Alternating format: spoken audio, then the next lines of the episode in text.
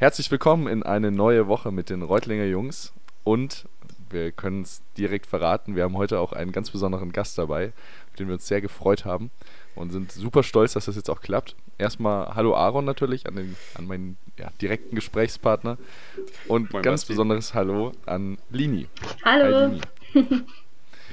Du bist gerade, äh, ja, ich sag mal so, liebe Grüße an dich in die Dusche.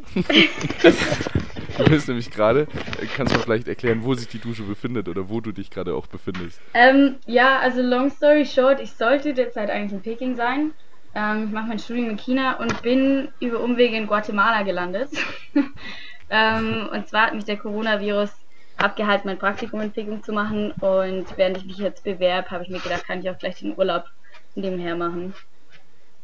Nice. Das heißt, du bist gerade in äh, mitten, ja, ganz entspannter Urlaubsstimmung unterwegs. Genau, ich bin mit meinem ganzen Sack und Pack ähm, jetzt in Guatemala in einem Hostel äh, in der Dusche. Damit es nicht so laut ist. Also wir nehmen hier sozusagen alles, beziehungsweise unsere Gäste nehmen hier alles auf, auf sich, dass sie ähm, alles für die ESB. Mit, äh, mit, uns auf genau alles für die ESB. Ähm, vielleicht äh, bevor wir hier äh, dich mit, äh, mit Fragen löchern, weil wir haben also Aaron und mir brennt so einiges auf der Zunge. Aber äh, erstmal noch äh, eine kurze Schweigeminute fürs abgesagte Ipwe. Ich muss das echt, also es hat mich echt hart getroffen. ich denke mal euch auch, oder? Ähm, das, das ich glaub, bekannte das ist um die ganze Welt worden. vibriert, ja. Ich war davor in den ja. Staaten Freunde von der ESB besuchen und wir haben noch über das IPO geredet. Ich habe noch überlegt, ob ich es irgendwie schaffe, dazu zu kommen. Und mhm. ähm, ja, das ist eine Tragödie. Absolut. Das ist ja, vor allem auch wie es, wie es quasi rüberkam. Ne? Auf einmal heißt es sogar IPO abgesagt. Ich meine, ich habe es mir fast denken können, weil ja auch gerade in Deutschland, in Italien so alles abgesagt wird. Aber echt, ja. dass es dich dann wirklich trifft und so. Wurde ja auch Snow Days abgesagt, ne? Ja, das war, das war der erste ja, Schritt. Das ist. Das oh war. Ja, ja. Oh. Mir tut es auch leid für die Orga, das ist ja so ein Aufwand. Total, total. Und jetzt vor allem noch mehr Stress, das wieder alles zurückzubuchen und irgendwie, dass da die Leute halbwegs äh, happy sind und irgendwie ihr Geld auch wieder zurückbekommen, was schon angezahlt wurde. Und ja, es ist, äh, der Schmerz sitzt tief. Also ich meine, ich zum Beispiel kann ja sagen, ich habe hier in Frankreich auch Cheerleading gemacht. Das heißt, wir hätten äh, schönen Cheerleading-Auftritt gehabt jetzt auf dem Ippe. Das fällt jetzt auf. Oh das heißt, das ganze Cheerleading-Team ist jetzt auch enttäuscht. Also es ist, ja, aber macht ihr noch weiter? Also macht ihr noch weiter im Training oder habt ihr aufgehört mittlerweile? Ja, es ist leider, also es war noch ein, eine Woche lang so ein bisschen in der Schwebe gestanden, ob das jetzt weitergeführt mhm. wird oder ob es ganz beendet wird und jetzt im Endeffekt äh, wurde entschieden, nee, es wird, wird sein gelassen, Mach. weil im Prinzip ja. es gibt keine Möglichkeit mehr, also keine weiteren Events mehr, die irgendwie klappen oder die zustande kommen, wo man das dann irgendwie hier noch aufführen könnte, weil auch jetzt innerhalb Frankreichs ist gerade alles äh, lahmgelegt, beziehungsweise die ganzen Mies. großen Events sind abgesagt und deswegen. Ja. Ja, witzigerweise heute hat mein WG-Bewohner echt angefangen zu hamstern. also, nee, wirklich. Ein Desinfektionsmittel. nee, aber witzigerweise, also was heißt hamstern jetzt nicht wirklich, aber so ein paar Nudeln, Pakete mehr gekauft und ein bisschen mehr Klopapier gekauft. Weil ja echt jetzt, nie, ja wirklich, weil unsere in Italien ja echt, unsere Freunde aus Italien, die bei mir hier sind, nicht mehr nach Hause fliegen dürfen. Also die kommen nicht mehr nach Hause ah. und sowas. Ist ja, komplett, ja. Also echt Sperrzone mittlerweile. Ja. Und jetzt sagen wir mal so, also ich glaube, wir haben alle keine Angst davor, so, vor allem wir in unserem Alter nicht. Aber ich glaube jetzt mittlerweile vielleicht ein bisschen sich. Ach, keine Ahnung. Das Ding ist ja, wenn jetzt einer aus unserer WG hier krank werden würde und wir haben hier drei Pendler in der WG, dann dürfte ich das Haus nicht verlassen, ne? Ich durfte ja für zwei ja. Wochen nicht mehr aus, aus dem Haus raus. So, dann musst du auch irgendwie dich ernähren allem, und so, ne? Wenn du in einem Flugzeug bist und nur eine Person ist infiziert, dann hängst du erstmal, ja. je nachdem in welchem Land du landest, für zwei Wochen irgendwo fest. Ja. Ja, das ja. ist total krass. Merkst, oh Mann, du, merkst du davon was gerade auf Guatemala? Gar nichts. Ich glaube, ich bin Gar perfekt nichts. positioniert, weil noch, also ich bezweifle, dass irgendein Land eine Restriktion auf Guatemala setzen wird. Ich weiß nicht mehr, ob es hier irgendeine eine Infizierung überhaupt gibt. Aber selbst in Peking ähm, sagen meine Freunde vor Ort, dass es langsam zurück ähm, ins normale Leben geht und die wahrscheinlich Ende des Monats man wahrscheinlich kaum mehr was davon spüren wird. Also ich glaube, in Europa wird es deutlich nachhaltiger sein als in, als in China selbst. Ja, krass. Okay, aber jetzt hast du ja Freunde in Peking. Was haben die so gesagt? So, wie war das? Also, kurz euch anschneiden, wie war das so für die? Wie war das Erlebnis? Ähm, für die war, also das, was sie hauptsächlich gemerkt haben, ist, dass wenig Leute auf den Straßen waren. Alle Restaurants mhm. geschlossen, alle Events abgesagt. Ähm, das krasseste ist eigentlich an der Uni. Ähm, die schließen dich wirklich auf dem Campus ein und lassen dich Boah. nur noch raus, wenn du zum Flughafen musst und vorweisen kannst, dass du ein Ticket hast. Und ähm, also die, die im, die ganze Zeit dort geblieben sind während den Semesterferien, hatten eigentlich keine Probleme mit Quarantäne oder so, aber die, die zum Beispiel für zwei Wochen oder so in Deutschland waren und zurückkamen, wurden auch für zwei Wochen in ihrer Wohnung eingeschlossen quasi und durften nicht raus. Und ähm, eine Freundin hat mir auch erzählt, zum Glück hat sie ihren Freund dort, der Essen holen konnte und sowas, ähm, weil sie das ansonsten einfach nicht hätte raus können. Also man hat so einen Ausweis gebraucht, um aus seinem Viertel raus oder reinzugehen und sowas. Also das Boah. war dann schon krass. Heftig. Ja, das Krass. sind äh, Maßnahmen, die hoffentlich hier nicht irgendwie auch noch äh, eintreffen werden, aber schauen wir mal. Einerseits hoffentlich nicht, andererseits kriegst du es natürlich dadurch auch schnell unter Kontrolle.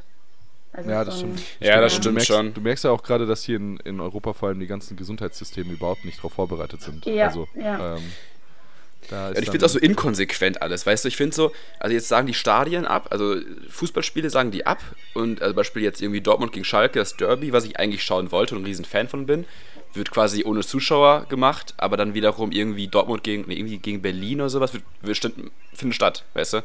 Mit ja, Zuschauern. Ist, also ich check's halt nicht, wo ist da der Sinn? Also, dann ist es auch irgendwie. ja, ja, alles irgendwie, genau. Ja. Naja, okay, aber davon ähm, wollten wir ja gar nicht reden eigentlich. Wir wollten eigentlich genau, extra das Corona, äh, den Corona-Teil nicht wirklich so, äh, ja, quasi, ja. Corona so ein bisschen außen vor lassen. Außen äh, vor lassen drehen wir mal das Rad ganz weit zurück sozusagen, oder was heißt ganz weit zurück, aber ähm, Lini, du bist ja jetzt auch schon mitten in China, beziehungsweise mitten in deinem äh, Auslandsaufenthalt befindlich. Ja. Inwiefern hat sich dann aber deine ESB-Zeit von unserer ESB-Zeit entschieden oder beziehungsweise vielleicht sogar nochmal eine Stufe zurück? Wie kamst du denn überhaupt dazu, dass du dich für China beworben hast? Ähm, bei mir war es tatsächlich so, ich bin, im Aus ich bin in Asien aufgewachsen, in Südostasien, oder nicht aufgewachsen, ich habe da meine Jugendjahre verbracht und hatte auch Chinesisch in der Schule und mein Ziel war nach dem Abi, cool. nachdem ich ein Jahr auf Reisen war, eigentlich jetzt endlich gescheit Chinesisch zu lernen. Ähm, und also ich kam eigentlich vom Chinesisch her zur ESB, ähm, weil mir klar war, nur Chinesisch bringt mich wahrscheinlich nicht so weit, ähm, aber dann die Kombi mhm. mit BWL ist natürlich 1A. Ähm, ja. Und genau, dann habe ich mich beworben und kam auch rein und ESB war voll die krasse Erfahrung. Also ich habe echt versucht, alles mitzunehmen, was geht. Also Snow Days, Ipwe, Relay, alles Mögliche. Ähm, ich, was mich wahrscheinlich von eurer Zeit unterschieden hat, ich glaube, es ist ein bisschen schwieriger, wenn man die ersten zwei Jahre an der ESB ist, in so Sachen reinzukommen wie Stubü oder Sportresort oder so Sachen. Das fand ich ein bisschen schade, da wäre ich auch gerne in die letzten zwei Jahre an der ESB gewesen. Ähm, Aber sind wir auch gar nicht, wir sind ja auch die ersten zwei. Wart, Genau, wir waren ja auch die ah, ersten okay. zwei Jahre an der ESB. Okay, dann war es bei euch das gleiche. Okay. Ja. Nee, genau, dann war bei mir ähm, nur unterschiedlich, dass wir sehr viel Sprachstunden haben. Also wir haben viermal anderthalb Stunden die Woche Chinesisch gehabt. Ähm, das ist aber erst der Anfang. Du musst eigentlich täglich mindestens zwei Stunden noch zu Hause was machen. Ähm, also da geht schon viel Aufwand rein. Ähm, und zwar ist es dann so, du kannst, bevor du nach China gehst, ähm, entweder eine Sprachprüfung bestehen, die C1-Prüfung umgerechnet und kannst dann direkt ins Studium einsteigen. Oder mhm. ähm, wenn du zum Beispiel ganz frisch anfängst mit Chinesisch oder einfach noch nicht an dem Punkt bist, was völlig legitim ist, dann ähm, legst du noch ein extra Sprachjahr ein in Peking und hast dann insgesamt fünf Jahre Studium. Und ich konnte mir eben dieses Sprachjahr ersparen sozusagen mit dieser Prüfung und ähm, bin dann direkt in zwei Jahre Studium auf Chinesisch eingestiegen in Peking. Ach toll. Genau. Darf ich fragen, in welcher, in welcher Stadt warst du, wenn du sagtest, du hast deine Jugend mehrheitlich in Asien verbracht? Oder ähm, ich war in Brunei. Sagt euch das was? Das ist so ein Mini-Land neben Malaysia, Brunei Darussalam. Ähm, Brunei ganz doch, kleines ja. Sultanat, halbe Million Einwohner. Also wirklich sehr klein auf der Insel Borneo. Und dann sprichst du, äh, oder beziehungsweise dann hast du da Chinesisch gelernt und zwar dann Mandarin oder?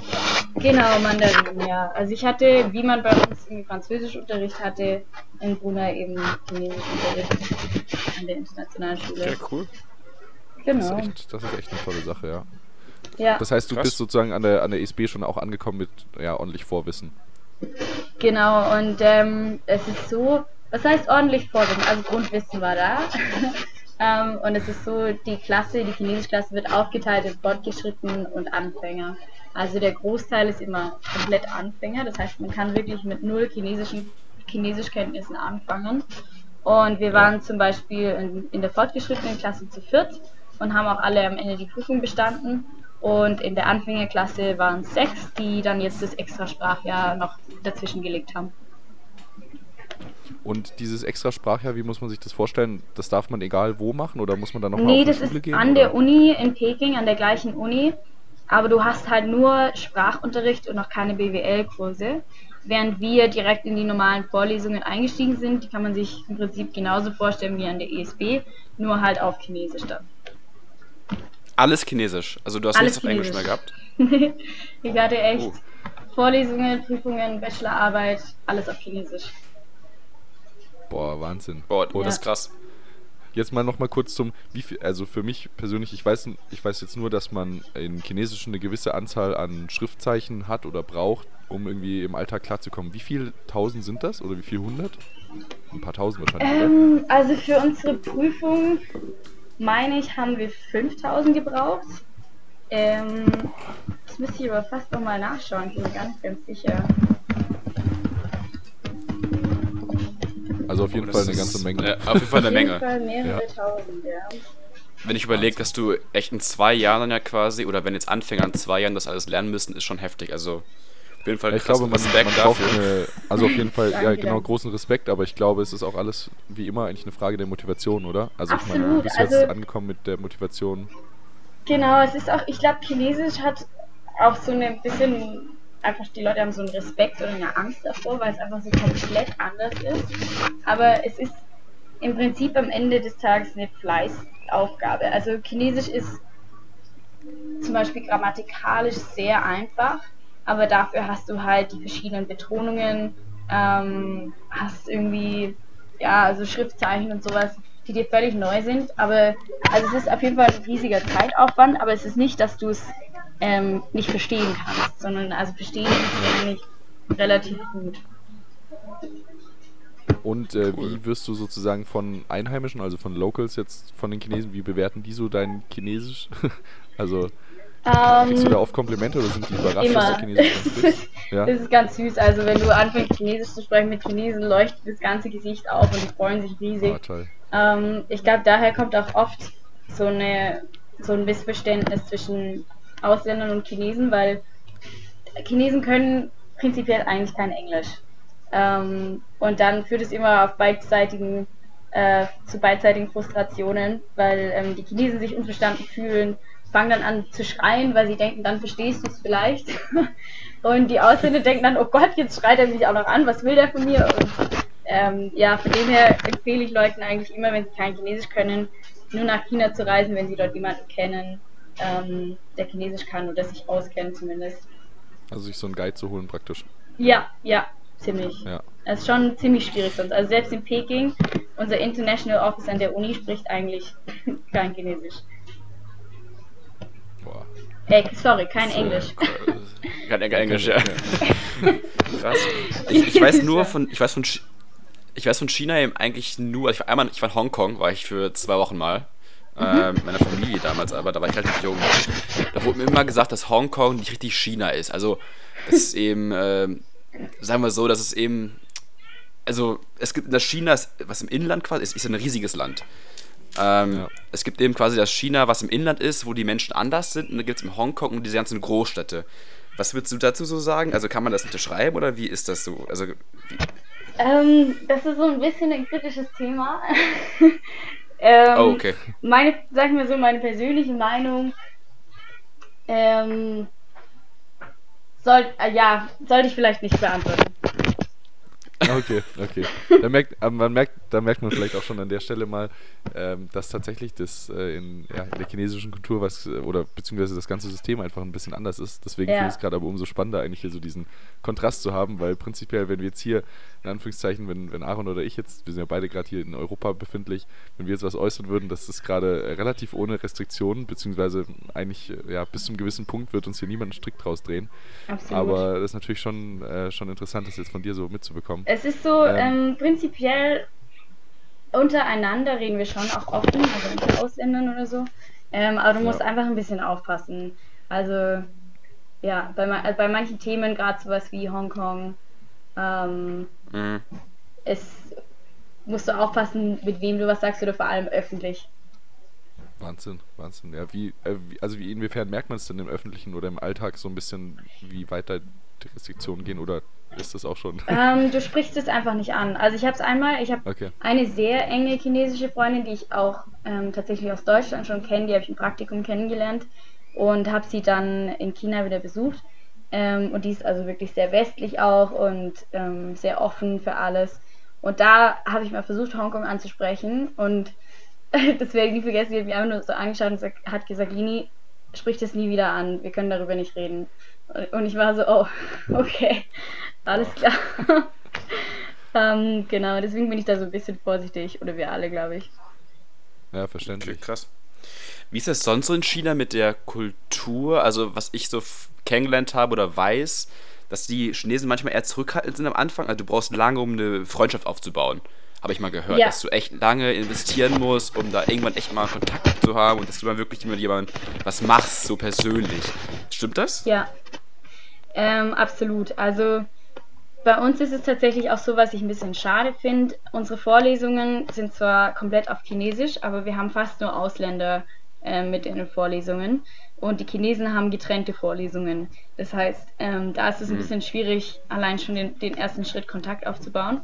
Es macht auch Sinn, dass es so ist, weil ähm, chinesische Vorlesen für Chinesen sind nochmal deutlich anspruchsvoller. Da hatte ich zwei und ähm, hatte echt Riesenprobleme. Ähm, das heißt, die reden schon nochmal einfach ein bisschen verständlicher und einfacher für uns als Ausländer. Ähm, ich habe dann durch verschiedene andere Sachen, irgendwelche äh, Studentengruppen, andere Leute kennengelernt oder einfach so auf der Uni. Ähm, und das ist am Anfang ein bisschen schwierig, weil sie sind erstmal einfach nur begeistert von dir. Also sie finden so alles Westliche einfach wunderschön und cool und toll und sind da über allen Wolken, wenn du ähm, irgendwie mit ihnen befreundet sein willst oder so.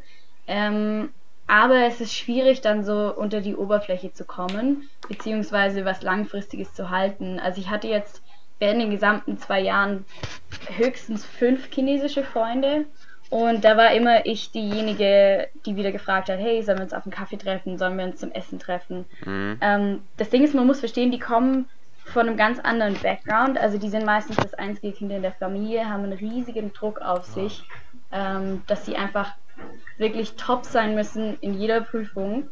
Und dadurch haben die einfach ganz andere Prioritäten. Also wenn, wenn so ein Druck auf mir lastet, würde ich jetzt auch nicht zum Spaß dann noch das machen und hier hingehen, sondern die umgeben sich dann mit Leuten, die ihnen was weiterbringen, auch in der Uni und ähm, mit denen sie lernen können und ja, haben da einfach andere Prioritäten, als jetzt zum Spaß mal ein bisschen mit einem Ausländer irgendwie wohin zu gehen.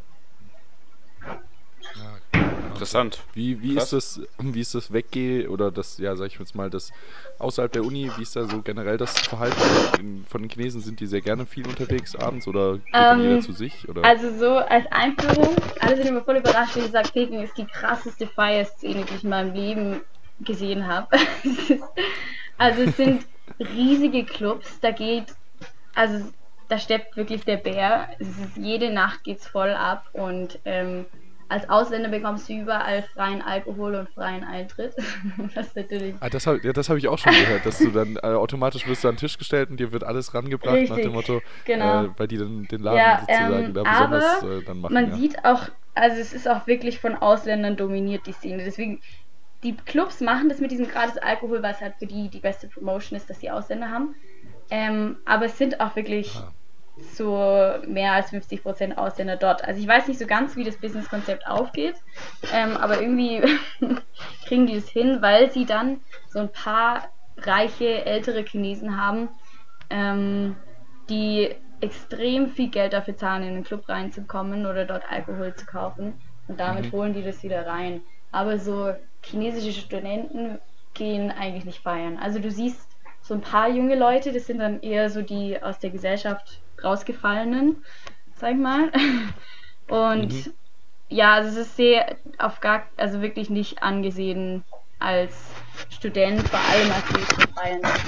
Und ich glaube, deswegen sind auch die chinesischen Studenten so ein bisschen vorsichtig im Kontakt mit uns, weil ihnen halt immer beigebracht wurde, das gehört sich nicht und ähm, ja, das macht man nicht. Und wir sind halt die ganze Zeit am Feiern.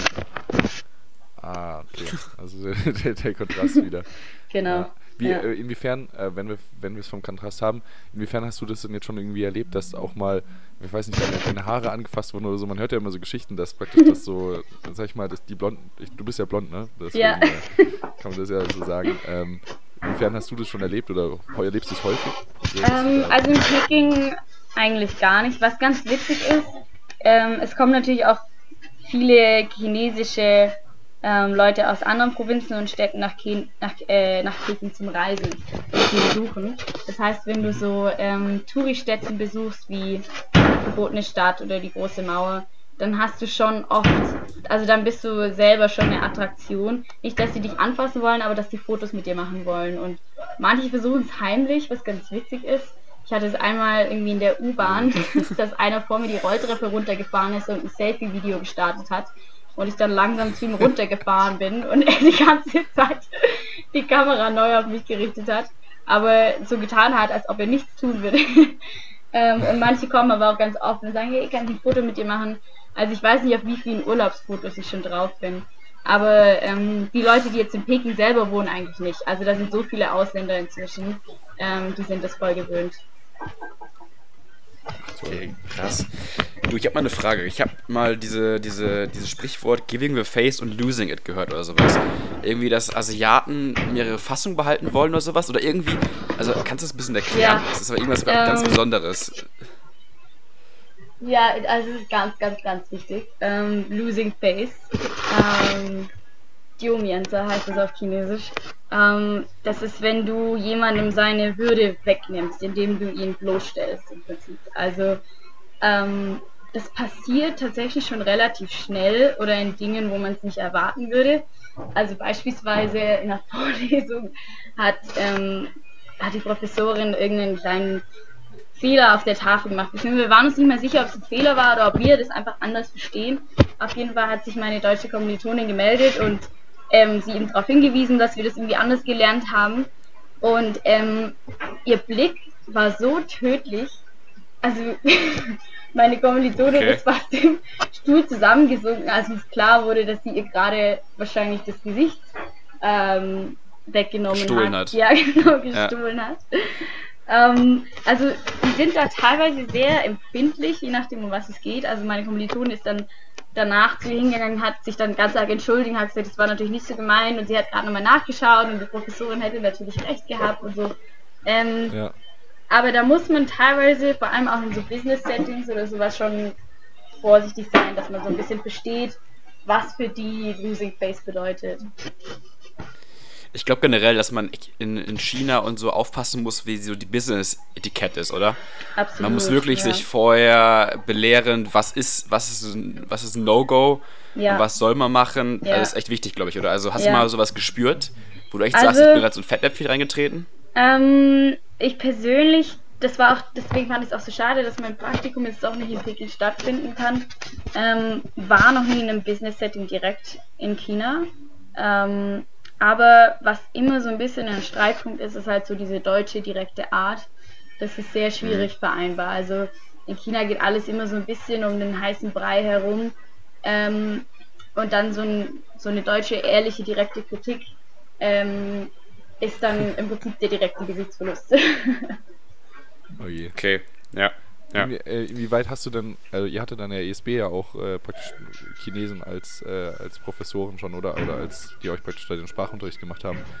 Das ähm, heißt, die haben euch ja wahrscheinlich schon Sprachunterricht, auch ja. drauf hingewiesen, oder? Genau. Ja, haben euch schon drauf absolut. hingewiesen, oder? Ja, ja, ja. Wir haben, also in diesen chinesischen Sprachbüchern hast du auch immer viel Kulturelles. Ähm, jetzt nicht unbedingt immer auf Business bezogen, aber wir hatten ähm, Business-Chinesisch und Alltagschinesisch. Und ähm, im Business-Chinesisch war dann äh, schon auch oft auf chinesische Businesskultur bezogen und im Alltagschinesisch auch auf alle mögliche andere Kultur. Also das war auf jeden Fall ganz gut, da vorher schon einen Einblick zu kriegen.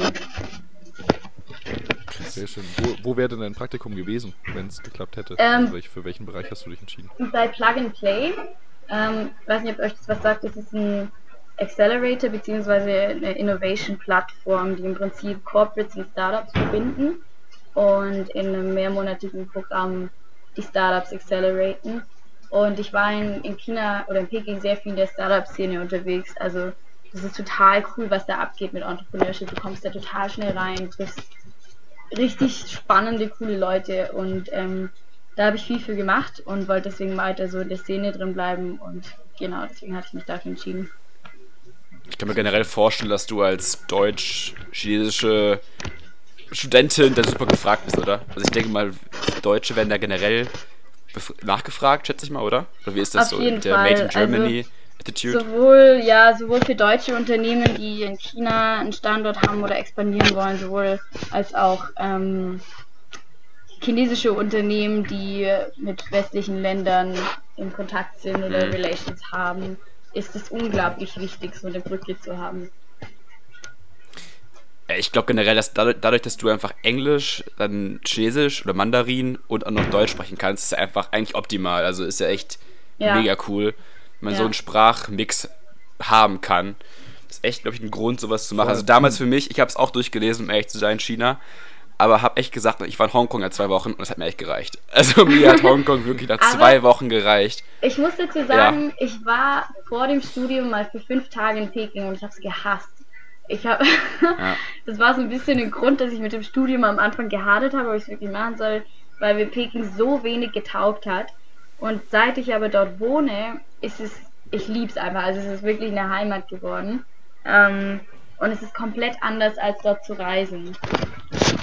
Okay. Ich glaube, ich glaube, das ist auch der Punkt, der, äh, der das sozusagen auch besonders macht, dass du nicht nur, der es besonders macht, dass du nicht nur die Sprache in dem Sinne einfach, sag ich jetzt mal, aus dem Buch gelernt hast, sondern dass du wirklich die Sprache gelebt hast in dem Sinne oder beziehungsweise jetzt da eben seit zwei ja. Jahren die Kultur auch lebst. Weil ich glaube grundsätzlich der Unterschied halt nochmal, so wie wir es jetzt auch gerade schon im Gespräch haben mitbekommen, bei dir so viel, also das ist ja nochmal wirklich eine ganz andere kulturelle Differenz, die man da irgendwie da so spürt.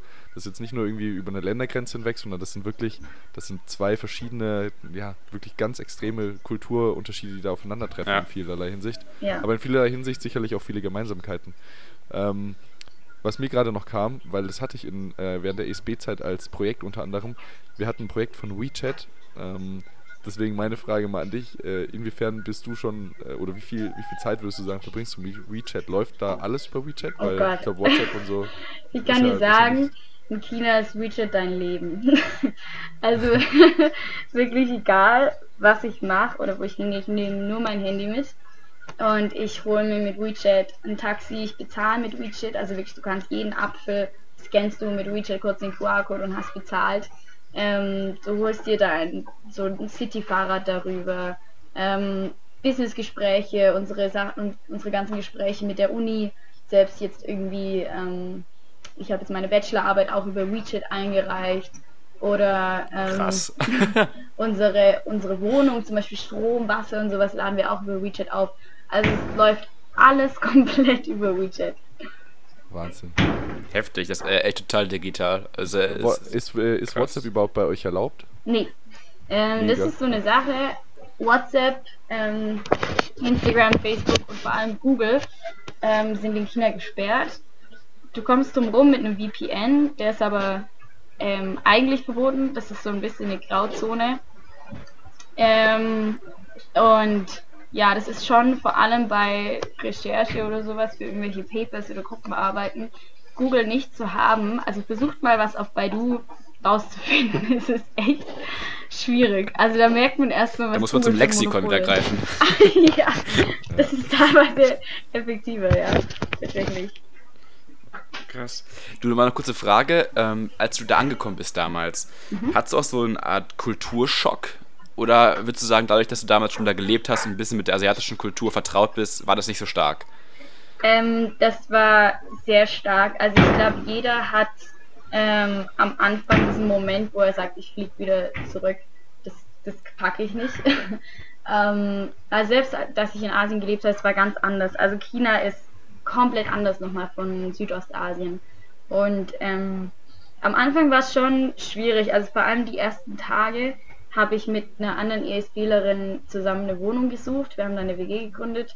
Und ähm, im Prinzip funktioniert es so, dass man zu einer Agentur geht und dann mit einem Agenturtypi ähm, alle möglichen Wohnungen abläuft. Wir sind wirklich, die Arbeitszeiten sind in Peking sehr krass und wir sind wirklich mit dem von 8 Uhr morgens bis 11 Uhr nachts in hunderte von Wohnungen gefühlt gelaufen über drei Tage. Und eine war schlimmer als die nächste. Ich, also irgendwie so Messi-Wohnung RTL 2 war nichts dagegen. Das war so krass, die waren alle komplett zerstört. Graffiti an den Wänden, Kiste überall. Also es war, du hast deinen Augen irgendwie nicht trauen können. Wir haben später rausgefunden, die wollen dich so ein bisschen austesten, gucken, was du so bereit bist zu zahlen oder was du bereit bist anzunehmen. Ähm, aber das war dann schon schwierig so am Anfang, wo man dann irgendwie nur in eine halbbrüchige Wohnung kam und schon angefangen hat zu sagen, ja doch, das wäre doch gar nicht so schlecht. also seine Erwartungen gehen die Ansprüche echt, sinken. Ja, absolut. Ähm, und am Ende haben wir dann einfach riesen Glück gehabt, weil er uns plötzlich aus dem Nichts in eine wunderschöne Wohnung geführt hat, die auch noch billiger war als alles andere, was wir davor gesehen haben. Und ähm, wir dachten uns, das kann, also wo ist der Fehler, das kann nicht stimmen. Also zu dem Punkt war schon unser Vertrauen komplett weg.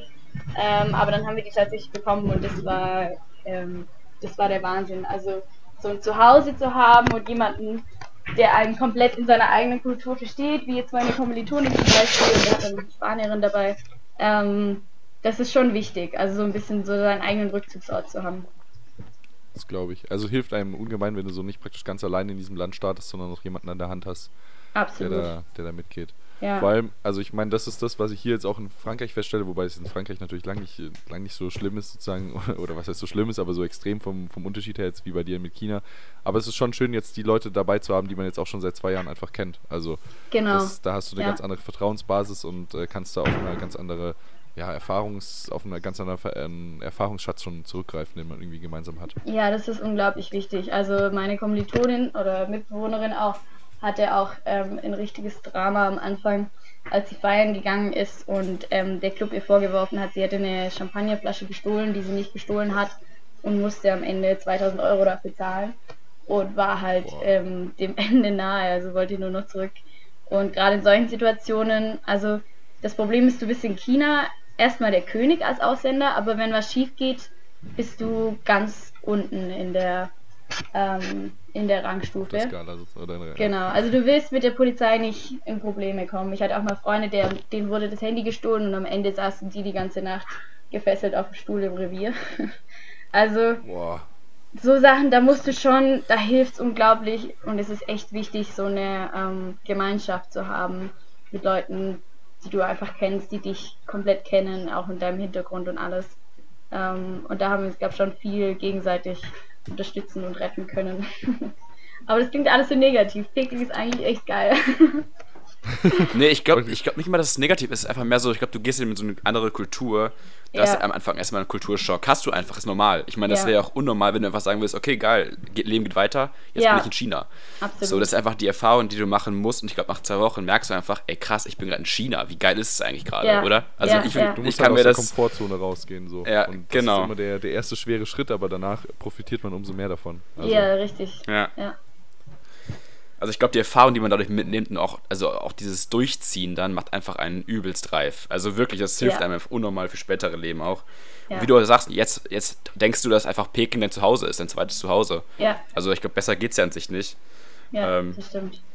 Macht mir auch gerade nochmal Hoffnung, dass ich nochmal mit China besser werde. Also ich damals in Hongkong muss ich echt sagen, nee, ich bin auch zu, ich bin auch zur Regenzeit damals hingeflogen. Mhm. War vielleicht nicht so cool, weil es war einfach die ganze Zeit von der Luftfeuchtigkeit gefühlt 100 Prozent. Also extrem, es war, es war Ja. echt schwül und es war komisch und es war immer nur bewölkt und es hat die Sonne nie geschienen und sowas. Oh es hat überall nach, es hat, ja doch, es hat überall gerochen nach Essen und ich dachte, was mache ich hier? Zu viele Menschen und ich konnte das einfach nicht. Also Hongkong Aber ich ist schon mir echt so, intensive Erfahrung. Hongkong ist halt auch nochmal sehr südostasiatisch, würde ich sagen. Also hat auch viele Einflüsse außerhalb von China. Also es ist von der Erfahrung her nochmal ganz anders als China. Wenn ich von China ähm, oder ja von Peking nach Hongkong gehe, dann ähm, fühlt sich kulturell oder sozial nochmal ganz anders an als in Peking. konntest du schon viel reisen durch China? Konntest du generell Ja, viel reisen absolut. asiatischen Raum? Ja, ja. Ähm, wir hatten zwar Anwesenheitspflicht, aber wir hatten halt eine bestimmte Prozentzahl, die du fehlen kannst. Und die haben Ja. wir auch, um ehrlich zu sein, gut genutzt. ganz gut genutzt. Ja, da habe ich mich tatsächlich einmal verrechnet und ähm, dann in Taiwan festgesteckt, als mir die Lehrerin dann geschrieben hat auf WeChat. ähm, wenn du morgen nicht kommst, dann bist du aus dem, dann hast du den Kurs gefailt. Und ähm, da zahlt sich dann auch aus, äh, in guten Beziehungen mit den Lehrern zu sein, weil sie mir dann am Ende, äh, ich habe dann gebettelt, dass das irgendwie noch geht und dann ähm, habe ich nur Notenabzug bekommen, das war am Ende noch okay. Ähm, aber wir waren auf jeden Fall viel unterwegs. Ja, doch, sehr viel. Ja, cool. Also es ist, wie, China wie ist ein Kontinent. Also du kannst so viel sehen, das ist unglaublich. Ja. Ich, eine kurze Zwischenfrage noch, du kannst gleich nochmal über das Reisen weiter erzählen, aber äh, wie, wie groß sind eure Klassen, wenn du gerade meintest, mit einem guten Verhältnis mit der Lehrerin? Habt ihr denn ähm, eher kleinere Kurse? Es kommt oder? echt drauf an, also so das Größte, was ich hatte, waren vielleicht irgendwie 60 Leute, 80, also 80 ist wahrscheinlich schon zu viel. Also alles zwischen 10 und 60, 70 Leuten. Wow. Aber es ist trotzdem gut, also über eine, immer noch eine überschaubare Größe. Absolut, ja. Ähm, doch. Und wie gesagt, es ist schon sehr wichtig, die Lehrerin zu kennen. Wir haben als Deutsche einen ziemlich guten Ruf, weil unsere Jahrgänge bis jetzt echt gut abgeschnitten haben. Ähm, und dadurch haben wir als Deutsche echt ein ganz gutes Standing, so den Profs allgemein. Das zahlt sich also die Aufforderung an, an alle Nachvor nachkommenden genau. Generationen, die nach China gehen, den Ruf nicht kaputt machen, strengt euch an. Ganz genau, ja. Aber ja. Wenn du warst Aber, jetzt viel ja. unterwegs, wo hat, wo hat dir das Essen am besten geschmeckt? Oder beziehungsweise vielleicht mal generell, hast du so ein, so ein richtiges mm. Favorite-Gericht und hast du sowas, so, wo du sagst, das ist überhaupt nicht deins? Okay, also ähm, ich bin tatsächlich Vegetarierin geworden in Peking, weil das Fleisch dort, es ist so, wir nennen es Mystery Meat, also du weißt nie so richtig, was drin ist. Ähm, es schmeckt, also schmeckt alles gut, aber irgendwann wird es mir einfach ein bisschen zuwider. Ähm, aber prinzipiell ist das Essen mega geil dort. Also was wir am meisten, glaube ich, essen, sind Jiaozi. Das habt ihr vielleicht schon mal gesehen. Das sind so mondförmige Dumplings, die so mit den Fingern zusammen mm. gemacht werden. Ah, ja. ja. Genau, geil, die hast du mit Fleisch oder vegetarischer Füllung. Und das ist so mein absolutes Favorite. Also das ist auch so wie der Döner in Deutschland nach dem Trinken, gehen wir Jiaozi essen nach dem Trinken. Irgendwie um 5 Uhr morgens. Und das ist echt ähm, also das ist unglaublich lecker. Und dann gibt es, also es gibt viele Gerichte mit Reis oder mit Nudeln hauptsächlich und dann ähm, mit Fleisch oder Gemüse. Ähm, Hotpot ist natürlich noch so ein Favorite. Peking-Ente. Ähm, ja, alles sehr lecker. Aber vermisst du, also vermisst sicherlich auch ab und zu mal wieder deutsche Küche oder beziehungsweise ein bisschen europäisches Essen oder kriegst du das irgendwann? Voll. Ja, also wir fliegen tatsächlich ähm, mit halbem Koffer nach Deutschland und packen dort alles Mögliche ein. Also ähm, was so ein, immer ein Renner ist, ist Käse. Das ist sehr teuer und es gibt nicht wirklich gut mit China. Dann haben wir angefangen Brot zu backen selber mit Sauerteig. Wir importieren Tees, Couscous, Kaffee, wie alles Mögliche, was man in China einfach schwierig bekommt. Ähm, das ist schon immer ganz wichtig. Ähm, also du bekommst zwar Tees, aber die sind nicht so nach meinem Geschmack. Die sind so diese Blumentees, also ganz viele Grüntees oder Schwarztees. Ähm, und also so ein Früchtetee, einfach so ein Teebeutel mit irgendwie Früchte oder Chai oder so, ist was echt Geiles. Die, die gute, die gute heiße, oder wie heißt sie doch, heiße Teekanne oder wie? Genau, ja. Mit ja. roter Bratapfel. Sowas, genau, süßer Bratapfel oder so ist immer ein Renner. Ja. Heiße Liebe gibt's auch noch, ja. Ja, ja, ganz wichtig. genau. Spannend. Ja, cool. Ähm, ich glaube, wir müssen schon fast die Folge beenden, Basti, oder? Ist, oh, ich, ich, also ich merke gerade selber, ja, ich, ich, bin, ich, bin, richtig begeistert. Ich muss unbedingt äh, mal demnächst mal noch eine, eine, Reise nach. Ich muss tatsächlich zugeben, ich war noch nie äh, im asiatischen Ausland. Äh, deswegen oh. wird es mal dringend Zeit für mich. Äh, und wenn ich das gerade so höre, also es ist eh schon auf meiner absoluten äh, nächsten Besuchsliste. Vielleicht jetzt wegen Corona gerade ein bisschen gebremst, aber ähm, sobald das wieder irgendwie halbwegs äh, alles normal ist, dann werde ich da auf jeden Fall noch einen Besuch. ja, vielleicht kann ich da noch ein kleines Marketing für China machen. Also wenn du jemanden kennst, der dort wohnt, ist es echt geil. Du hast die unglaublichste Landschaft, die ich teilweise in meinem Leben gesehen habe. Also China besteht eigentlich hauptsächlich aus wunderschöner Landschaft, was niemand so weiß, weil jeder nur die Städte im Kopf hat. Und Peking ja. ist halt so spannend, weil es so das Alte und das Neue ähm, kombiniert. Also ich kann es wirklich jedem empfehlen, der jemanden dort kennt oder Chinesisch spricht, nach China zu gehen. Gibt es denn äh, in Peking so ein bisschen auch europäische Stadtteile, sag ich jetzt mal, oder ist das wirklich... Ähm, ja, auf jeden Fall. Also gerade so diese Fire-Szene ähm, oder manche Business-Distrikte siehst du viele Europäer rumlaufen. Okay. Dementsprechend dann auch Geschäfte oder irgendwas in die Richtung, die so europäisch sind? Ähm, es gibt Restaurants, europäische Restaurants. Wir haben tatsächlich ein Bodensee-Restaurant auch. ähm, die sind aber, also für hiesige Verhältnisse kommt es uns immer extrem teuer vor, weil du da dann zum Beispiel mit 10 Euro statt 1 Euro oder 2 Euro für ein Essen zahlst. Ähm, ja, es gibt auch so ein paar europäische Geschäfte, ähm, aber das ist halt alles importiert. Das heißt, gerade so Sachen wie Schokolade oder Käse sind einfach nicht so gut wie daheim. Ja. Gute, gute ja, okay, alte, das kann, kann, man sich vorstellen. Ja. deutsche, deutsche gute Kost, die man dann doch irgendwie vermisst. Absolut, ja. Laugenweckle. Ah. Lini, hast du vielleicht noch letzte, letzte Abschlussworte, nochmal so, so einen letzten Mal, warum man die ESB wegen China wählen sollte? Vielleicht irgendwie sowas, was so, keine Ahnung, ähm, ich glaub, die besten Erfahrungen oder so? Boah, die beste Erfahrung. Ich glaube, meine beste Erfahrung in Peking war, als ich mit einer Gruppe von 20 Leuten auf die große Mauer gefahren bin, auf so einen unerschlossenen Teil, also so die, der wilde Teil der Mauer und wir dort für eine Nacht wild campen waren. Und das war wirklich Ui. Die Erfahrung meines Lebens. Also das werde ich nie vergessen und die große Mauer ist, das ist so, also ich finde das beeindruckendste Weltwunder, ähm, auch wenn ich noch nicht alle gesehen habe. Aber ähm, ja, es gibt einfach in China oder in Peking ist jeden Tag was los, es ist immer Action und du kannst so viel machen und erleben und vor allem extrem spannende Leute kennenlernen. Also Leute, die nach China gehen, haben irgendwie einen spannenden Background. Also ähm, mhm. ich kann es echt nur jedem nahelegen und keine Angst haben vor der Sprache. Das ist wirklich alles machbar. Es ist am Ende vom Tag auch nur eine Sprache. Und ähm, ja. es macht sau Spaß, es auch zu lernen. Äh, kennt, das fällt mir gerade ein, kennt ihr diesen, äh, es gibt nämlich einen YouTuber, ähm, der immer in New York irgendwie unterwegs ist und in, dem, in Chinatown praktisch da irgendwelche Chinesen dann auf der Straße anspricht auf Chinesisch oder so einen perfekten Mandarin okay. und äh, auch immer in Fujunese oder es gibt irgendwie noch so einen besonderen Dialekt, der irgendwie ganz, nur noch von ganz, Cantonese? ganz wenigen Chinesen gesprochen so. wird. Nee, nicht, nicht Cantonese, ähm, sondern Fujunese. Kann, kann gut sein. Fujian, Fujian. Also das finde ich, find ich ganz, äh, ganz lustig immer zum Anschauen, äh, wenn man dann praktisch, da sieht man nämlich genau diese Reaktion von den Chinesen, die, die sich dann völlig ungläubig in, in der, genau, also völlig äh, pure Freude ins Gesicht geschrieben. Das ist auch lustig, das, immer äh, wenn ich mit Taxifahrern rede, das erste, was sie ansprechen, ist Fußball und dann wie toll Merkel ist.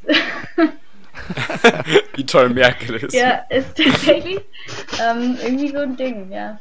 Das wissen wir alle. Äh, Merkel hat offenbar mit China alles, alles richtig gemacht. Ja. die chinesische Bevölkerung. Eindeutig, ja. Vielleicht kannst du noch abschließend, noch abschließend auf Chinesisch äh, Tschüss sagen und wir freuen uns auf die nächste Folge oder sowas. Irgendwie so letzte Abschlussworte auf Chinesisch. Stimmt, ja. ja, das wäre echt ganz ähm, cool. Okay, ich könnte sagen. 再见，我很高兴跟你聊天，我我也很高兴认识你们。呃，而我们很希望 呃下个星期的 Podcast 非常好。Wow. Okay, und das war was jetzt? Ähm, ich habe gesagt, tschüss, war sehr schön mit euch zu reden, habe mich sehr gefreut, euch kennenzulernen und wir hoffen, die nächste Folge wird genauso gut. Wow. Perfekt. Also ich bin auf okay, jeden mit Fall diesen Worten überzeugt von deinen Chinesischkenntnissen. ihr, könnt, ihr könnt einfach Zaijian. Zaijian ist Tschüss. Das kriegt ihr hin. Zaijian. Zaijian. Wunderbar. Das werde ich, werd ich mal den Chinesen hier vor Ort noch äh, sagen. Dann freuen die sich sicherlich auch. Genau, mach das. Oder du kannst auch sagen Ni Hao. Das kennt ihr wahrscheinlich. Oder? Hallo? Okay, Ni Hao. Ja, das kennt man. Ja, genau. das kennt man. Ja. Na also. Okay, cool. Wow. Also ich bin, ich muss wirklich sagen, ich bin begeistert. Äh, es hat mir sehr, sehr viel Spaß gemacht. Vielen Dank für die, für die Insights, Lini. Ähm, jeder und, darf sich auch äh, gerne melden, der irgendwie Fragen hat. Ähm, ihr kriegt dann über Basti oder Aaron meinen Kontakt. Immer gerne. Genau. Ah, stimmt, du bist ja, Easy. man kann ja nicht sagen über Instagram oder so, sonst da wird es eher schwierig. Genau, naja, ich bin ja jetzt eher erstmal aus, äh, aus China draußen. Also immer Fun erreichbar. Funktioniert denn LinkedIn, funktioniert LinkedIn bei dir? Ja, tatsächlich. Die sind ja. eine der einzigen Unternehmen, die sehr erfolgreich die Lokalisierung nach China geschafft haben. Ah, sehr schön. Ja, dann, dann kann man sich sicherlich. Wie heißt du auf LinkedIn komplett? Lini Pöppe? Jacqueline Pöppe, das ist mein Secret genau. Undercover-Name. Genau. Jacqueline Pöppe. Also insofern auf, auf LinkedIn, dann äh, kann man sich auch einfach kontaktieren. Aber ansonsten Findet natürlich auch, auch uns beide. Genau. Genau. Super. Gut, also perfekt. vielen Dank dir. Alles klar, danke euch für die äh, Gelegenheit. War echt cool. Ja, sau, immer, sau immer coole Aktion von euch, finde ich echt geil. Nee, das, das ist ja so ein bisschen der, das Ziel von dem ganzen Podcast, dass wir uns selber ein bisschen bereichern, beziehungsweise vor allem auch äh, irgendwie nach außen hin noch den Mehrwert bieten. Und genau. das ist insofern ich werde auf jeden Fall, ich also, habe mir schon ein paar Folgen angehört, ich werde mir nicht den Rest anhören. Sehr schön. Vielen Fan. Dank. Vielen Dank. Genießt den Urlaub noch in, äh, in Guatemala. Ja, danke. War ich eine gute Zeit. Und ansonsten, Dankeschön. Seid Jen. Äh, Jen. ciao, Jen. Okay, ciao, ciao. Tschüss. Ciao.